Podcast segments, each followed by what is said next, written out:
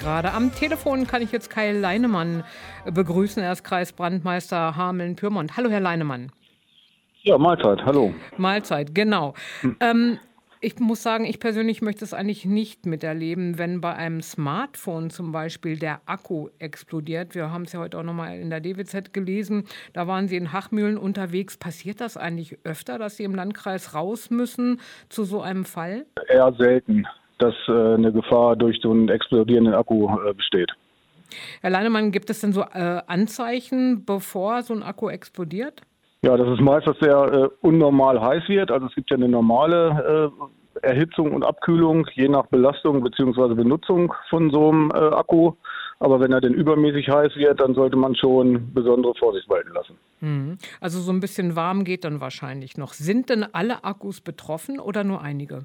Ja, hier geht es primär um diese Lithium-Ionen-Akkus, äh, die so ein, äh, ja, dieses Elektrolyt in sich haben, was ätzend, brennbar und vor allen Dingen auch giftig ist. Herr Leinemann, kann man jetzt irgendwie vorbeugen? Auf was sollte man achten? Ja, es gibt erstmal verschiedene äh, Quellen, wodurch so ein, ja, so ein aufgequollener Akku oder der explodierende Akku entstehen kann. Das ist erstmal eine fehlerhafte Konstruktion, also dass der äh, schon mit einem Defekt ausgeliefert wird.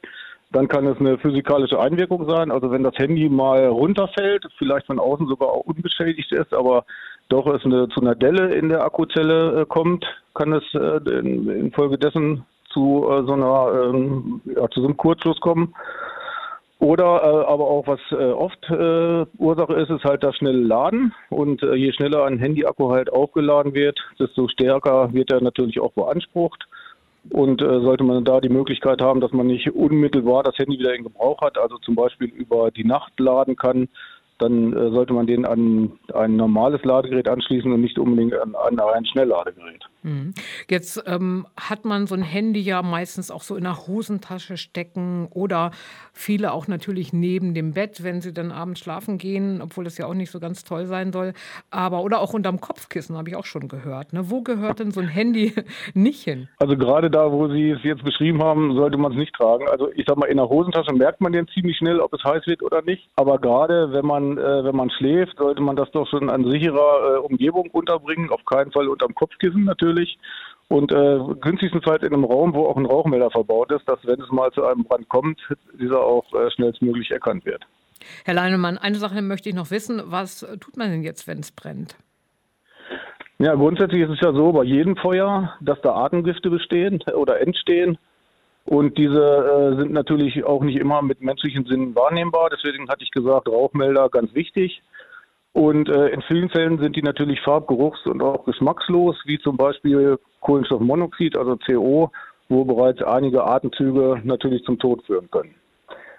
Äh, es gilt immer, die Menschenrettung geht natürlich vor dem eigentlichen Sachschutz und äh, man sollte halt, äh, wenn das Feuer ausgebrochen ist, und äh, sie wirklich keine Löschversuche mehr unternehmen sollten, wenn dies nicht gefahrlos möglich ist, dass sie auch Mitbewohner oder Nachbarn waren und dann letztendlich das Gebäude verlassen, Türen und Fenster schließen, damit sich Feuer und Rauch nicht ausbreiten können.